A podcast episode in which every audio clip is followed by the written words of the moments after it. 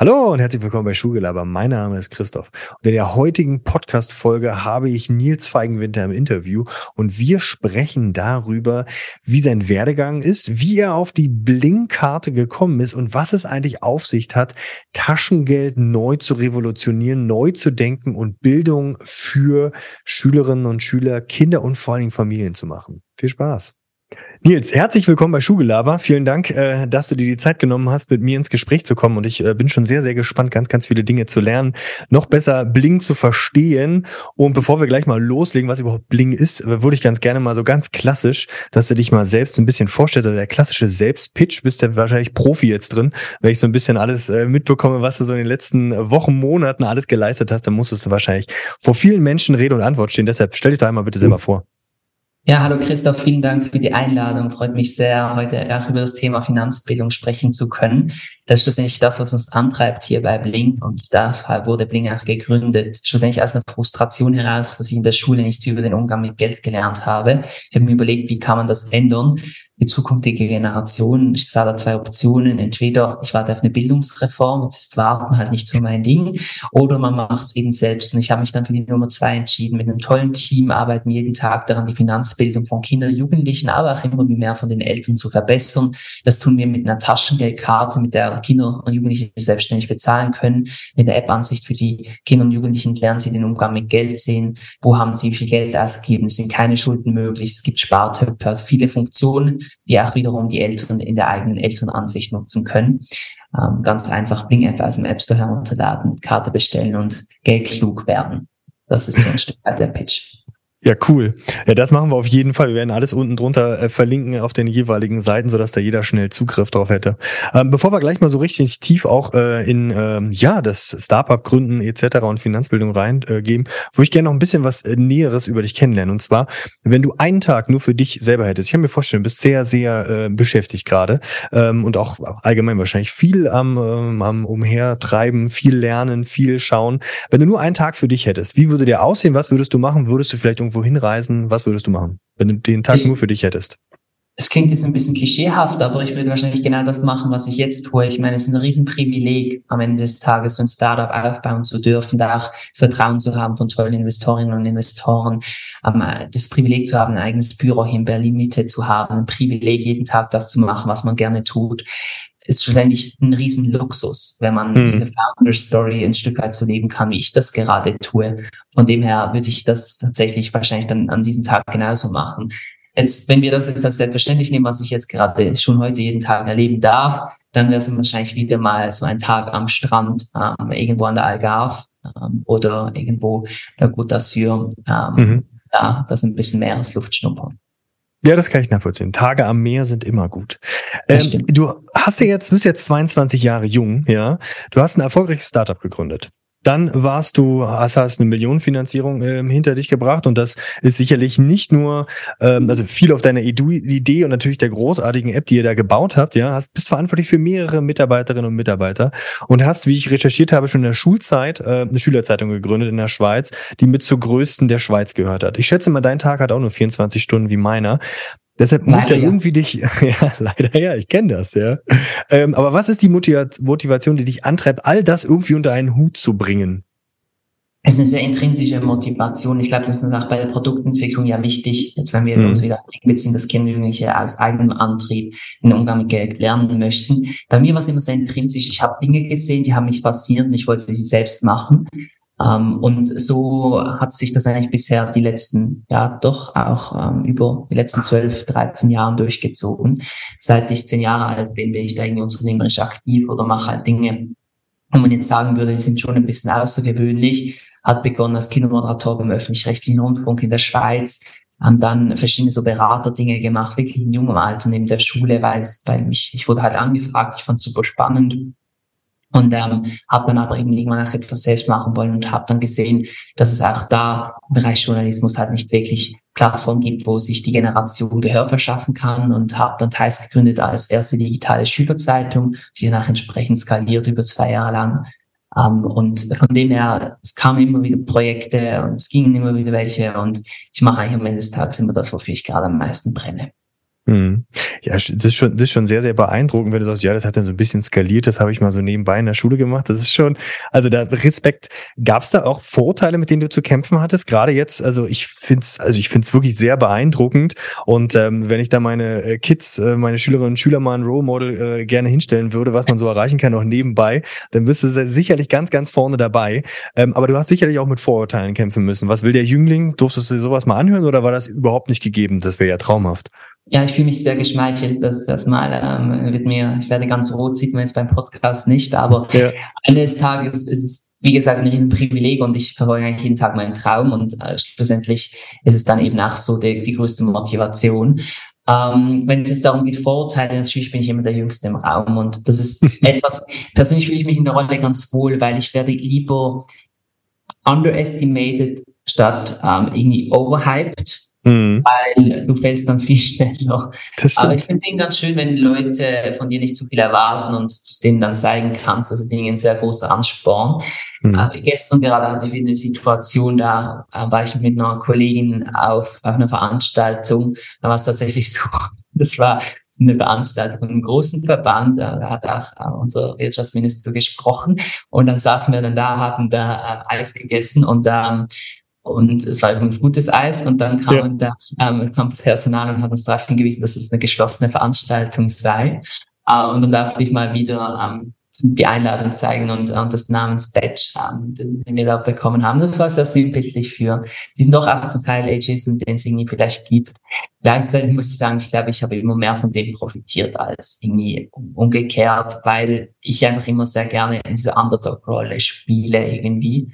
Ähm, sonst fühle ich mich irgendwie immer so ein bisschen wie Icarus, der sehr, sehr hoch fliegt und mhm. immer dann ich automatisch Angst habe, dann irgendwie auch abzustürzen. Also ich, von dem her, ich, ich mag es persönlich sehr gerne, nicht ähm, over, overhyped zu sein, sondern eher mit, mit nur so einem grundsätzlichen Skepsis mal in den Verhandlungstisch reinzugehen und dann zu überzeugen, aufgrund der Leistungen, die wir auch nicht nur, die ich nicht nur irgendwie alleine mache, sondern eben auch mit einem großartigen Team. Es sind ja doch auch über 20 Personen, die täglich am Ding arbeiten.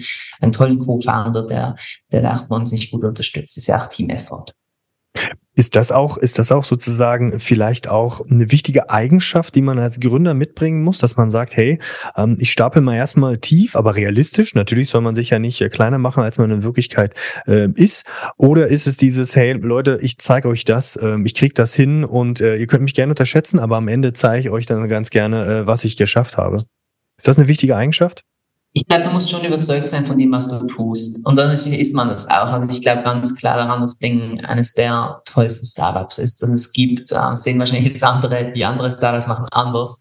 Also ich glaube, du brauchst schon eine Grundüberzeugung von dem, was du tust, weil du gibst ja so viel da rein. Und sonst würde man das wahrscheinlich ja nicht können.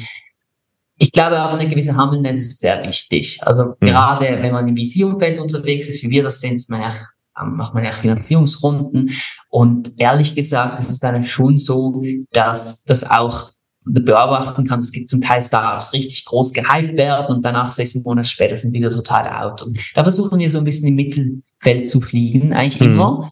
Wir haben eine sehr hohe Presse-Coverage, die ist dann aber eher auf die, ähm, auf die Familien gerichtet, die auch unsere Produkte nutzen können und weniger auf jetzt in, äh, Industry und irgendwie ähm, VCs. Und von dem her doch versuchen wir so im Mittelfeld zu bleiben, einen guten Job zu machen und damit so auch ein bisschen ein Bootstrap-Mindset reinzugehen. Und dann finde ich so auch richtig, dass man, dass man einen gewissen Handels bleibt und auch weiß, am Ende des Tages zählt dann das eigentliche Ergebnis und weniger der Hype. Mhm. Hat es dir geholfen? Ich meine, du warst ja von Anfang an, war ja deine Idee, ähm, bei den äh, Kindern anzusetzen. Ja, also wir werden gleich noch mal ein bisschen genauer auf die Blinkcard oder auf Blink als Unternehmen ein bisschen eingehen. Aber hat dir das geholfen, da, ähm, in Bezug auf Investoren, Venture Capital einzusammeln, dass du sagst, hier Leute, ich bin da sehr nah dran. Ich weiß aus eigener Erfahrung, du hast gleich am Anfang ja gesagt gehabt, das war auch so ein bisschen aus einer Frustration heraus. Ich habe nichts in der Schule über Finanzen gelernt. Jetzt will ich es mal anpacken. War das der, der, der Weg, die Investoren zu überzeugen oder war es am Ende weg, hier Leute, hier ist mein Produkt, wir haben schon mal was gebaut, das ist nicht nur ein Click-Dummy, sondern hier könnt ihr euch mal austesten? Ich glaube, es ist immer ein bisschen ein Mix. Natürlich dieser ähm, Product Market Fit, das ist ja immer etwas, wo man immer danach nach sucht, gerade Pre-Seed, also wenn das Produkt noch nicht live ist und man trotzdem schon externes Kapital aufnimmt, dann ist das eine sehr wichtige ähm, Thematik, dass ich auch ähm, ein bisschen verstehe, dass GründerInnen-Team diese Zielgruppe. Ähm, danach irgendwann ist es ganz schön, da kannst du einfach Zahlen zeigen, die, über die kann man danach nicht so stark diskutieren, weil du dann siehst, das Ding wächst einfach wie blöd. Ähm, aber gerade zu Beginn war es sicher wichtig, dass dass wir ein gutes Verständnis haben über Familien. Also mhm. ich habe jetzt die letzten Jahre nie etwas anderes gemacht als Produkte für Kinder, Jugendliche und Eltern am Ende des Tages. Ähm, ganz, ganz in vielen Hörspielproduktionen dabei gewesen, ähm, Spielzeugproduktion, Erlebnisse für Familien. Also da hatte ich ja noch eine recht breite Startup-Laufbahn nach hinter mir, wo wir ähm, solche Projekte umgesetzt haben. Und von dem her hat das sicher geholfen, auch zu zeigen, dass das Produkt so gedacht ist. Am Ende des Tages kannst du in der Theorie immer viel erzählen, aber ich glaube, man merkt es dann einfach ziemlich schnell, wenn dann die ähm, gerade auch Investoren und Investoren eine App herunterladen und sich dann selbst ein Bild machen können. Dann spürt Jetzt. man das recht gut. Vor allen Dingen, wenn man halt auch schon eine App im App Store hat, die man zeigen kann und benutzen kann. Was waren, was waren da schwieriger, den Prototypen zu bauen oder tatsächlich eine Partnerbank zu finden, die sozusagen euch unterstützt? Weil da stelle ich mir tatsächlich im Bereich ähm, Finanzen, ja, erst recht nach der äh, Finanzkrise, ähm, dann äh, na, Corona, ja, da stelle ich mir das schon sehr, sehr schwer vor, eine Partnerbank zu finden, der euch, die euch unterstützt und euch, euch auch dahingehend unterstützt, schnell zu wachsen und auch Skalierungseffekte zuzulassen, so dass ihr da auf einen, ja, vielleicht eine etwa neuere Datenbank zugreift, die vernünftig auch euren Traffic abrufen kann. Was war da schwieriger? Produkt bauen oder die Partnerbank zu finden? Oder war beides gleich schwer? Ich glaube, es war alles einfach ein riesen, eine riesen Achterbahn. Das ist auch noch heute so. Also schlussendlich muss ich vorstellen, 20-Jährige, der sagt, wir wollen jetzt quasi so eine Familienbank bauen. Das ist natürlich auch so, wo fängt man da an? Und ich komme ja. natürlich auch aus dem Umfeld, also ich habe auch viele Banken gemacht in der Schweiz, mit denen ich weiß ein bisschen, wie das funktioniert. Und von dem her sind wir auch sehr stolz, dass echt tolle Partner gefunden zu haben, wie die Societe Generale, ähm, mit der wir zum Beispiel das Taschengeldprodukt um, umsetzen oder die DAB, BNP Paribas, mit der wir Investmentfunktion haben, wo Eltern ganz einfach Geld investieren können in sich und ihre Kinder. Also da machen wir auch richtig viel. Ähm, da haben wir gute Partner gefunden, die auch von Anfang an bringen und unseren Plan geglaubt haben. Mhm. Dann würde ich doch jetzt mal gerne wissen, äh, ihr werbt ja damit, dass ihr die Kinder und ja, Jugendlichen geldklug macht. Was bedeutet geldklug? Ja, Geldklug ist am Ende des Tages immer ein bisschen altersabhängig. Ich glaube, die Lernziele, die passen sich ja an. Ein siebenjähriges Kind muss jetzt noch kein ähm, irgendwie ähm, Vorsorgeplan erklären können, Bausparvertrag, mhm. ähm, sondern geht es ja einmal darum zu verstehen, dass Geld einen quantitativen Wert irgendwie hat ähm, und das, das zu vermitteln, dass damit beginnt. Dann geht's weiter, wenn das Kind so 10, 11 Jahre wird, selbst ähm, Gelderfahrung zu haben, auch budgetieren, weniger Geld auszugeben, ähm, als man einnimmt. Das ist eine sehr wichtige Kompetenz, die leider häufig noch nicht vorhanden ist oder auch häufig im Alter noch nicht so richtig vorhanden ist. Ähm, und irgendwann geht es danach darum, wirtschaftliche Zusammenhänge zu verstehen. Warum wird der Döner jetzt teurer? Ähm, warum braucht, muss man Steuern zahlen? Was passiert mit dem Geld? Also es nimmt natürlich auch immer ein Stück weit zu. Was ich vielleicht, um da jetzt ein bisschen auszuholen, dann sehr früh merken durfte, ist, dass vielleicht durchaus es nicht nur darum geht, die Finanzkompetenz von Kindern und Jugendlichen zu verbessern, sondern mhm. eben schon auch manchmal von den Eltern auch noch. Ich glaube, als wir Blink gegründet haben, dachten wir, wir müssen die Kinder und Jugendlichen, denen müssten wir vor allem helfen. Ähm, heute sind das Ganze ganzheitlich, dass wir der gesamten Familie Finanzkompetenz näher bringen müssen, weil schon auch Eltern häufig überfordert sind. Für mehr als die Hälfte der Kinder, wir haben eine Studie gemacht mit Mastercard, sind die Eltern der wichtigste Anlaufspunkt für Finanzthemen. Ähm, und die Eltern wiederum sind häufig sehr überfordert mit genau diesen Themen. Für sich, aber auch natürlich für die Kinder. Und ähm, von dem her sehen wir da eine größere Aufgabe jetzt auf uns noch zukommen. Ist das auch eure Vision, dass ihr oder eure vielleicht sogar eher eure Mission, dass ihr sagt, okay, wir wollen ähm, nicht nur die Kinder geldklug machen, sondern die Familien, weil am Ende spielt das ja natürlich äh, sehr stark zusammen. Ich merke das ja bei meiner eigenen Familie, wenn ich meiner Tochter was äh, sage, okay, hier vielleicht macht Sinn, dass nicht das äh, 30. Kuscheltier, wenn das mal ausreicht, ähm, äh, zu kaufen, sondern ähm, vielleicht sparen wir da mal. Jetzt ist der Sparbegriff bei meiner Tochter nicht so ganz ausgeprägt, ähm, aber natürlich ist der Zugang zu mir natürlich äh, der viel einfache. Also sprich, eure Mission, Familien zusammenzuführen im, und über Geld zu sprechen. Ich glaube, wir sind dran, die Familie als Zielgruppe. Das heißt, wir wollen der gesamten Familie helfen, am Geld klug zu werden und Finanzkompetenz zu erlernen. Es ist schon so, dass gerade das Thema Sparen, dass wir auch versuchen, Kinder leicht zu vermitteln. Wir haben so Spartöpfe innerhalb der Bling-App, die man anlegen kann, wo man sich auch so Sparwünsche erfüllen kann, weil es natürlich auch toll ist zu sparen, wenn man einen Grund dafür sieht. Mhm. Und wenn man dann hinterher auch denkt, ich kann mir dann vielleicht irgendwas leisten und dafür dann den großen Teddy, den ich schon lange mal wollte, dafür kann ich auch nicht so viele kleine Teddys kaufen. Also das ja. sind ja so ein bisschen die spielerischen Ansätze, an die wir bei Bling sehr stark verfolgen. Mhm. Sprich, beim Raucher am Ende ähm, könnte ich das Produkt auch meinem Kind anbieten, wenn es noch kein Smartphone sozusagen hat, weil wenn ich das jetzt so ja in meinem Umfeld verfolge, ähm, das wurde relativ spät erst in Richtung Smartphone gesetzt. Kann man da vorher auch schon mitarbeiten bei den Kids? Auf jeden Fall. Also ich glaube, es, zuerst mal beginnt es wahrscheinlich sogar ohne Bling. Also dass man halt einfach Geld thematisiert im Alltag, vielleicht beim mhm. Einkaufen mal das Kind bezahlen lässt, am Supermarkt mal so eine Quittung ähm, gibt, ähm, das gemeinsam anschaut, auch ein bisschen darüber spricht, warum gehe ich eigentlich arbeiten, weil da bekomme ich halt Gehalt, damit haben wir jetzt gerade dieses Müsli finanziert. Mhm. Vielleicht nicht das Wort finanzieren nutzen. Ja, ja. aber, aber grundsätzlich ähm, da einfach spielerisch und früh ansetzen, das Thema immer wieder einbauen, offen und transparent darüber sprechen, das hilft schon viel. Und dann irgendwann kommt der Punkt, wo vielleicht je nach Kind auf etwas spart, sich selbst kaufen möchte. Und dann ist eigentlich ein guter Zeitpunkt für die Blinkkarte. Die Blinkkarte, das kann das Kind zugreifen wie ein Handy. Es gibt aber auch eine Tablet-Version. Und auch eigentlich ist am Ende des Tages auch beides notwendig, weil du auch jederzeit deine Ansicht zeigen kannst. Ähm, mhm. also da eignet sich das Ganze eigentlich ab sieben Jahren.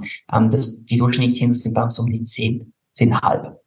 Ja, okay. Das ist ja schon sehr, sehr, äh, sehr, sehr früh. Da würde ich mich ja wünschen, würde ich mir ja wünschen, dass viele Kinder sich da äh, mit, äh, mit Finanzen oder beziehungsweise mit, ja, dem, dem allgemeinen Thema Geld ein bisschen auseinandersetzen. Mhm. Ich würde noch mal ein bisschen genauer verstehen, wie du auf die Idee gekommen bist. Ja, du hast gesagt, du bist frustriert gewesen, aber es gab ja, gibt ja mehrere Wege, ähm, ja, finanzielle Bildung an den Mann, die Frau, beziehungsweise in eurem Fall an die Familie zu bringen. Warum der Weg über eine App, die euch und in Verbindung mit einer Mastercard oder beziehungsweise mit einer Kreditkarte. Warum dieser Weg und wie bist du auf diese Idee gekommen, die ja ziemlich smart ist? Also ich bin großer Fan von Learning by Doing. Ähm, ist mhm. ja Bildung immer ein wirklich großer Punkt. Ich glaube nicht, dass so diese praktische Finanzkompetenz frontalunterrichtstauglich ist oder nur beschränkt. Ich glaube, da geht es darum, das Werkzeug zu reflektieren und das Werkzeug meiner Meinung nach ist halt ein tolles, ist eine App mit einer Karte, schlussendlich Learning by Doing. Learning mit der App, Doing mit der Karte, das ist halt eine sehr gute Mischung, um genau da einfach ein Werkzeug an die Hand zu geben, die auch gleichzeitig noch praktisch ist, weil das Kind hat selbstständig einkaufen kann, selbstständig bezahlt, selbstständig spart. Also mhm. deswegen war die Überlegung, wir machen jetzt hier nicht irgendwie einfach ein Buch oder irgendwas, wo das alles drinsteht, sondern wir wollen Werkzeug schaffen, was danach wirklich Einzug in den Alltag und damit zwangsläufig Thema wird im Küchentisch. Mhm. Was sind denn so die nächsten Meilensteine, die ihr so äh, euch bei Bling sozusagen ähm, ja vorgenommen habt, beziehungsweise wenn ich dich fragen würde, äh, Bling in fünf Jahren, wo wird dann äh, Bling stehen? Was sind so die nächsten Steps, die angesetzt sind? Also dann werden wir schon mal ein paar Meilensteine weiter in fünf Jahren. Ja. Nächsten Meilenstein ist sicher das Thema Investieren. Wir haben gemerkt, dass ganz wenige Eltern Geld investiert haben, aber auch für Kinder relativ wenig investiert ist, sprich irgendwie an den Wertentwicklungen des der, des Aktienumfeldes partizipiert. Und deswegen haben wir den Sparbaum eingeführt. Der Sparbaum ist quasi eine familienfreundliche Art des Investierens. Du investierst bereits ab einem Euro Geld in einen Sparplan und du siehst, ähm, wie dieser wächst, natürlich das Depot im Wert. Du kannst sagen, mit welcher Risikostufe das Geld investiert wird und siehst dabei aber auch mit einer Visualisierung einen Baum wachsen, was natürlich super schön ist. Mhm. Das sind sozusagen im Hintergrund äh, investiert ihr dann sozusagen in, in ETFs sozusagen und nicht in ja, Einzelaktien. Wir haben jetzt, also die Eltern können auswählen, was investiert wird und da wollen wir dann schon eine Art Plattform sein, wo wir da verschiedene Finanzmittel auch differenziert ähm, näher bringen können und du dann direkt nach deiner ersten Investmenterfahrung mit uns machen kannst. Mhm. Und man sieht sozusagen wahrscheinlich auch Informationen rund um den Finanzbaum, wie das Geld sozusagen, also welcher, welches Produkt sozusagen im Hintergrund ist, um da wieder auch die Eltern mitzunehmen und da selber was zu lernen. Auf jeden Fall. Also ich glaube, da ist 50, über 50 Seiten Erklärinformationen haben wir dazu erstellt, haben viele, ja. viele aufgenommen. Wir nehmen da die Eltern sehr an die Hand ähm, und es ist natürlich auch eine gewisse Verantwortung. Viele machen halt dann die ersten Investmenterfahrungen mit uns und es ist Teil des Investierens ist, dass Geld auch abnimmt. Also mhm. kein, ähm, keine Rendite ohne Risiko. Und diese Risiko, also das sehen wir halt auch eine Verantwortung beim Blick, dass wir darauf transparent hinweisen. Hm. Ist auch ein, ein kommendes Ziel, dass ihr noch in Richtung internationales äh, Wachstum geht. Also ich meine, die, die App kann man ja sehr schön äh, skalieren. Ich meine, Taschengeld ähm, ist Thema in Deutschland, ist ganz in Europa, überall auf der Welt. Was sind so die nächsten anvisierten Steps, dass man international ausrollt? Also zuerst haben wir jetzt einen großen Fokus auf Deutschland. Wir wachsen zwar sehr schnell, aber es gibt doch noch viele, viele mehr Familien. Wir sprechen von acht Millionen Familien in Deutschland alleine. Da mhm. wollen wir schon jetzt im ersten Schritt mal eine gute Market Penetration, wie man dem so schön sagt, erreichen, bevor das wir dann unseren Fokus erweitern. Ähm, darüber gibt es jetzt auch noch keine konkreten Pläne. Mhm. Ihr habt ja gerade eine schöne Studie rausgebracht ähm, und dabei kam heraus, dass so finanzielle Bildung ähm, doch gerade ähm, ja sehr, sehr vernachlässigt wird. Es ist sehr unterschiedlich in unterschiedlichen Bundesländern. Ja, gerade der Bereich Berlin-Brandenburg war da ja ähm, sehr, sehr hinten dran. Also ihr seid mitten im Herzen ähm, des Bereichs, wo es ein bisschen negativ auffällt, beziehungsweise Schwierigkeiten gibt. Hast du eine Idee, woher das kommt, dass wir da so regionale Unterschiede haben, beziehungsweise in Summe uns ja nicht großartig mit finanzieller Bildung auseinandersetzen? Es ist, glaube ich, schon in Deutschland, aber in Europa allgemein ein Stück weit ein Tabuthema. Man setzt sich nicht so gerne auseinander. Wir sehen auch, dass ganz viele Partnerinnen und Partner voneinander die Finanzen gar nicht kennen. Ähm, das ist schon erschreckend. Also wir müssen es einfach wirklich aufs Tapet bringen, dass man darüber spricht. Sei es in Schulen, sei es am Küchentisch, bei Verwandten. Ähm, also das ist wirklich, wirklich wichtig, weil ähm, schlussendlich wir nur den Wohlstand Familien halten oder ausbauen können, wenn Familien ähm, geldkluge Entscheidungen treffen. Mhm.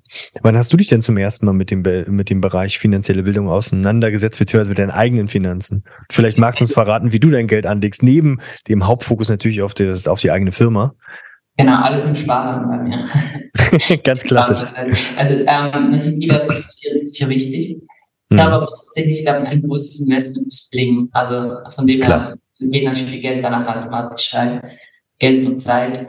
Ähm, gleichzeitig vielleicht um noch was auszuholen, was wir halt schon sehen, ist das Thema, dass dieses ganze Geldspektrum schon eine gewisse Komplexität mit sich bringt, da auch ähm, natürlich da in, aber auch wichtig ist, diese Learning by Doing ähm, Anspruch verfolgt wird und sowas eigentlich bei mir auch.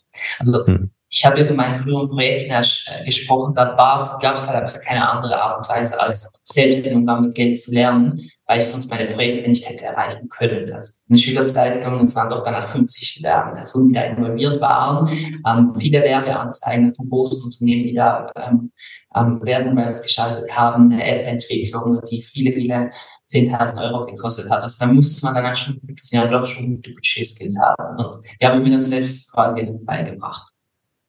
Hattest du da irgendwann mal Unterstützung auf seitens äh, von Lehrkräften oder war das tatsächlich, wie du die ganze Zeit schon sagst, so dieses Learning, Learning by Doing? Nee, das ist jetzt das gewesen. Ich glaube, ich hätte es mir sehr gewünscht, aber nee, das war nicht. Ah, krass. Das ist dann noch beeindruckender, dass das dann da einfach so äh, auf den Ge Weg ich gebracht hast. Ich bin froh, dass es gut gekommen ist. Stell dir jetzt mal vor, ich Learning by Doing wäre das schief gegangen. oh, aber gehört das nicht dazu? Gehört das nicht dazu, auch mal zu scheitern? Ja, es gibt dann auch schon gewisse Summen, da ist es tut schon mehr weh. Also Okay, das Deswegen stimmt. je früher du Finanzerfahrung sammeln kannst, desto besser. Mhm. Wenn ich jetzt zurückschaue, meine erste fehlerhafte Kaufentscheidung, wenn man das halt mit fünf Franken Taschengeld habe ich mir halt 105 Rappen Kaugummis gekauft. und danach hatte ich halt sehr starke Bauchschmerzen. Ja. Und ich glaube, das war ganz gut, dass ich das damals mit meinen fünf Franken gemacht habe und nicht mit meinen 5000 Euro Monatsgehalt. Ja. Das stimmt. Ähm, jetzt habt ihr euch noch mehr in Richtung ähm, finanzielle Bildung ähm, euch sozusagen auf den Weg begeben und unter anderem ähm, seid ihr dabei, das Education Board zu bauen. Mögst, magst du mir mal sagen, was es, was ihr damit verfolgt und was das Education Board ist? Ja, das ist tatsächlich eine sehr große Initiative, die wir gerade verfolgen, wo es darum geht, dass wir mit dem Education Board die Kompetenz innerhalb unseres Unternehmens noch was ausbauen möchten. Wir selbst haben ja einen sehr guten Bezug zur Zielgruppe. Wir sind, glaube ich, sehr gut darin, sehr zielgruppennahe Produkte zu entwickeln, haben nämlich auch eine sehr große Verantwortung als durch auch Bildungs-App, die eben auch Finanzthemen kinderleicht erklären möchte.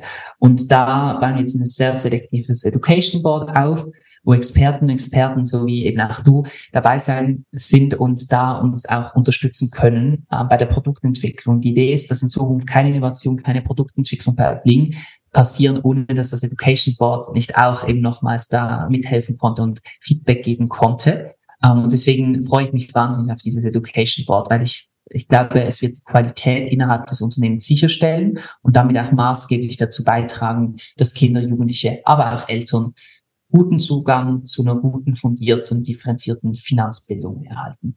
Mhm. Ja, genau. Ich bin ja, bin ja Teil, wie du schon gesagt hast, und ich bin ja auch schon äh, sehr, sehr gespannt. Besser hättest du es gar nicht zusammenfassen können, ähm, was du da sozusagen äh, mit verfolgst. Und ich glaube, es ist ein sehr, sehr sinnvoller Ansatz. Ähm, und auch, ich glaube, alle teilnehmenden Personen, die da mit dabei sind, können da auch ähm, sehr, sehr viel mitnehmen. Mich würde mal noch interessieren, bist du eigentlich ganz gerne zur Schule gegangen? Sagen wir so, die Schule war immer ihre Pflicht. Ähm, und okay. da muss ich halt neben dem Projekt noch machen. Nehmen wir mal an, du könntest jetzt nochmal äh, in die Schule gehen und äh, nehmen wir mal an, du könntest meine Position übernehmen Richtung Schulleiter und hast äh, ganz, ganz viel Entscheidungsfreiraum, ähm, ja, nicht äh, Entscheidungsgewalt, sondern Freiraum ähm, und kannst Dinge sozusagen umsetzen. Was würdest du ähm, Schülerinnen und Schülern als erstes beibringen, beziehungsweise was würdest du vielleicht sogar ähm, sofort anders machen wollen? Ja, weniger Satz ist Pythagoras, mehr Lebensschule. Ich glaube, das wäre, wäre auf jeden Fall mein Ansatz. Ich glaube, am Ende des Tages ist es sehr wichtig, dass wir gerade in den unteren Stufen, wo ja wirklich noch alle zur Schule gehen, ich meine, Abi war jetzt auch nicht so der Plausch für mich, aber habe ich es mhm. nachgemacht. Ich glaube, gerade auf den ähm, Stufen, wo alle sind, ist es wahnsinnig wichtig, dass wir weniger akademische Vorbereitung machen, sondern mehr Lebensvorbereitung. Weil ähm, ein sehr großer Teil davon sowieso keine akademische Vorbereitung braucht und gleichzeitig die, glaube ich, zum Teil sehr kontraproduktiv tatsächlich auch ist. Also was bringt es, wenn du dann mit Mühe und Not irgendwelche Formeln noch ähm, in der neunten Klasse hinbekommst, bevor das dann die Berufsbildung startet in der Schweiz, aber die Person hat keine Ahnung von Krankenkassen und dass sie sich dann versichern muss, sobald sie dann eine Anstellung bekommt. Ähm, da glaube ich, mehr Lebenserklärung, mehr unterstützend, auch persönlicher in die Lebensphasen, aber das ist ein ganz schwieriges Thema. Ähm, am Ende des Tages, weil ich halt keine Lehrperson bin. Ähm, ich bin schlussendlich ja Unternehmer und ähm, da ist immer sehr einfach, den Finger auf Sachen zu zeigen, die nicht gut funktionieren oder wo man selbst ein Verbesserungspotenzial hat. Und das so Individuen wie ich, ich auch meistens eher frustriert sind in der Schule. Ich glaube, das ist, ist naheliegend. Mhm. Ja, aber ich äh, ganz ganz ehrlich, da sind ganz viele Dinge bei, die sich auf jeden Fall in Schule ändern müssen. Also wir brauchen noch noch mehr Lebensweltbezug zu den äh, Schülerinnen und Schülern und noch mehr Verknüpfung. Würdest du da sagen, würde es da noch mehr Sinn, dass wir vielleicht auch, ich meine, ihr macht es jetzt bei euch in der Firma vor mit dem Education Board, braucht es das vielleicht auch in Schule mehr mehr multiprofessionelle Teams? Du hast jetzt gesagt, ja, im Endeffekt du als Unternehmer könntest jetzt einfach den äh, Finger drauf zeigen, was nicht gut läuft, aber vielleicht ist auch das genau äh, vonnöten. Wir brauchen mehr Verknüpfung. Ich glaube, gerade wenn wir schauen, äh, Verknüpfungen vielleicht auch in unternehmerische Umfelder, die sind wahnsinnig wertvoll, die können wahnsinnig wertvoll sein, auch Startups, inspirationsmäßig. Ich glaube, das Wichtige ist, dass wir nicht einfach immer mehr auf die Schule aufladen, sondern auch irgendwann mal den Mut haben, gewisse Dinge grundlegend zu ändern oder vielleicht auch abzustraffen, ähm, weil es sonst in eine sehr, sehr Richtung geht, wo man versucht, alles aufzuladen, das noch und das noch. Und häufig, wenn ich ähm, diskutiere mit, mit Bildungspolitikern und Politikern, dann ist so, ja, wir müssen noch dieses Fach einführen, noch das und das und das. Und wenn ich mich zurückerinnere, ich hatte Schultage, die von sieben bis sechs am Abend. Ehrlich gesagt, nach 14 Uhr hast du sowieso nichts mehr mitgenommen. Ich glaube, da brauchst du nicht noch mehr. Du hast mhm. eine andere Fokussierung. Du musst Mut haben zu einer, zu einer Bildungsreform. Aber da sind wir ja quasi wieder am Anfang des Gespräches. Ähm, es gibt dann eben die Option, auf eine Bildungsreform zu wagen, sich da zu engagieren. Da habe ich wirklich ganz großen Respekt ähm, vor. Ähm, aber ähm, gerade im Bereich Finanzbildung, auch weil es in meiner Meinung nach kein Frontalunterrichtsthema ist, sei ich mhm. die Chance gekommen für so ein Werkzeug wie Blink. Ja, auf jeden Fall. Also es braucht auf jeden Fall da mehr äh, Veränderung, aber ich glaube, wir bewegen uns langsam, also sehr langsam, wie immer in Schule, ja, aber wir bewegen uns, glaube ich, ganz stark äh, in Richtung einer möglichen Bildungsreform, wenn es noch ein Reformchen ist, weil äh, KI uns dazu zwingt, äh, solche Sachen zu machen. Wie stehst du zu dem, zu dem Thema? Das ist ja gerade das Thema überhaupt. Trifft das auf euch auch zu, dass wir sagen müssen, hier, äh, ich, ich bespreche jetzt mal ins Reine, wir bauen als nächstes eine, eine, eine Finanz-KI rein, was sicherlich nicht sinnvoll ist, ja. Ähm, keine Ahnung, aber ist, sind solche Sachen Themen für euch? Dass ihr da sagt, hier, ähm, der Bereich äh, künstliche Intelligenz hat auch auf unsere Arbeit Einfluss? Künstliche Intelligenz finde ich wahnsinnig interessant, weil sie ja Finanzberatung auch häufig etwas Individuelles ist und Individualität hm. ist halt nicht so skalierbar. Ähm, weil, also wenn du jetzt darüber sprichst, acht Millionen Familien persönlich zu beraten, ist das nicht eine sehr große Mammutsaufgabe. Und wenn man da irgendwie differenzierte Budget ähm, Vorschläge machen kann, basierend auf KI, könnte mhm. man ja KI kinderleicht ne, auch miteinander verbinden. Wer weiß, beginnt ja mit den zwei Buchstaben. Das stimmt. Ähm, Richtung Ende des Interviews haben wir immer ungefähr die gleichen Fragen. Ähm, was ist denn deine beste Medien- oder Buchempfehlung, wo man sagt, hier, das muss ich jedem, das würde ich einer Person sofort ähm, geben und schenken, weil ich da richtig was mitgenommen habe oder empfehlen? Also, ähm, ist unabhängig vom Medienbereich, äh, eine App ist auch ein Medium, die Bling-App natürlich. Ja, logisch.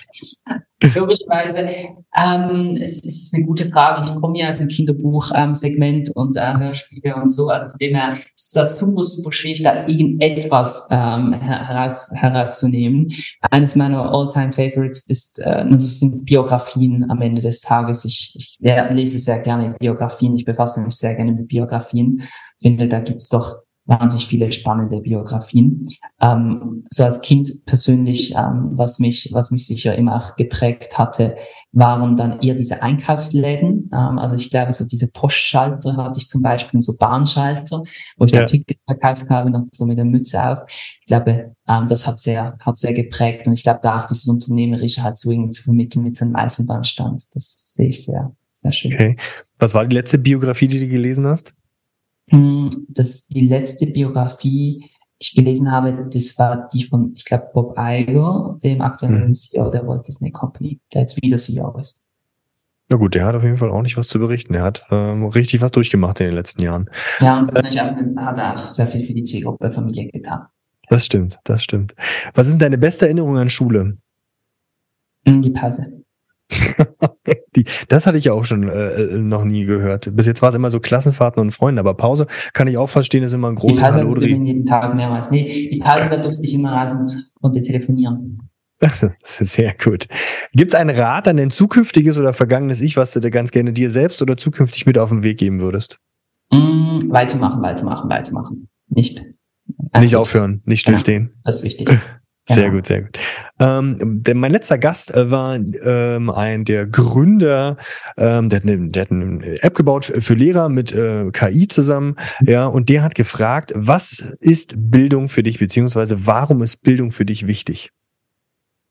Ja, Bildung ist wichtig. Ich weiß gar nicht, ob für mich selbst, aber eher auf dem großen Ganzen innerhalb einer Gesellschaft, um eine funktionierende Gesellschaft hm. haben zu können, was ja schlussendlich das Fundament ist von meinem Privatleben, aber auch vom Wohlstand und ähm, von, von, von dem Lebensgefühl allgemein. Ich glaube, Bildung ist schlussendlich wichtig, dass die Gesellschaft als solche funktioniert und dass wir einen gemeinsamen Nenner als Gesellschaft haben, basierend auf dem wir uns dann gegenseitig austauschen ähm, und weiterentwickeln können.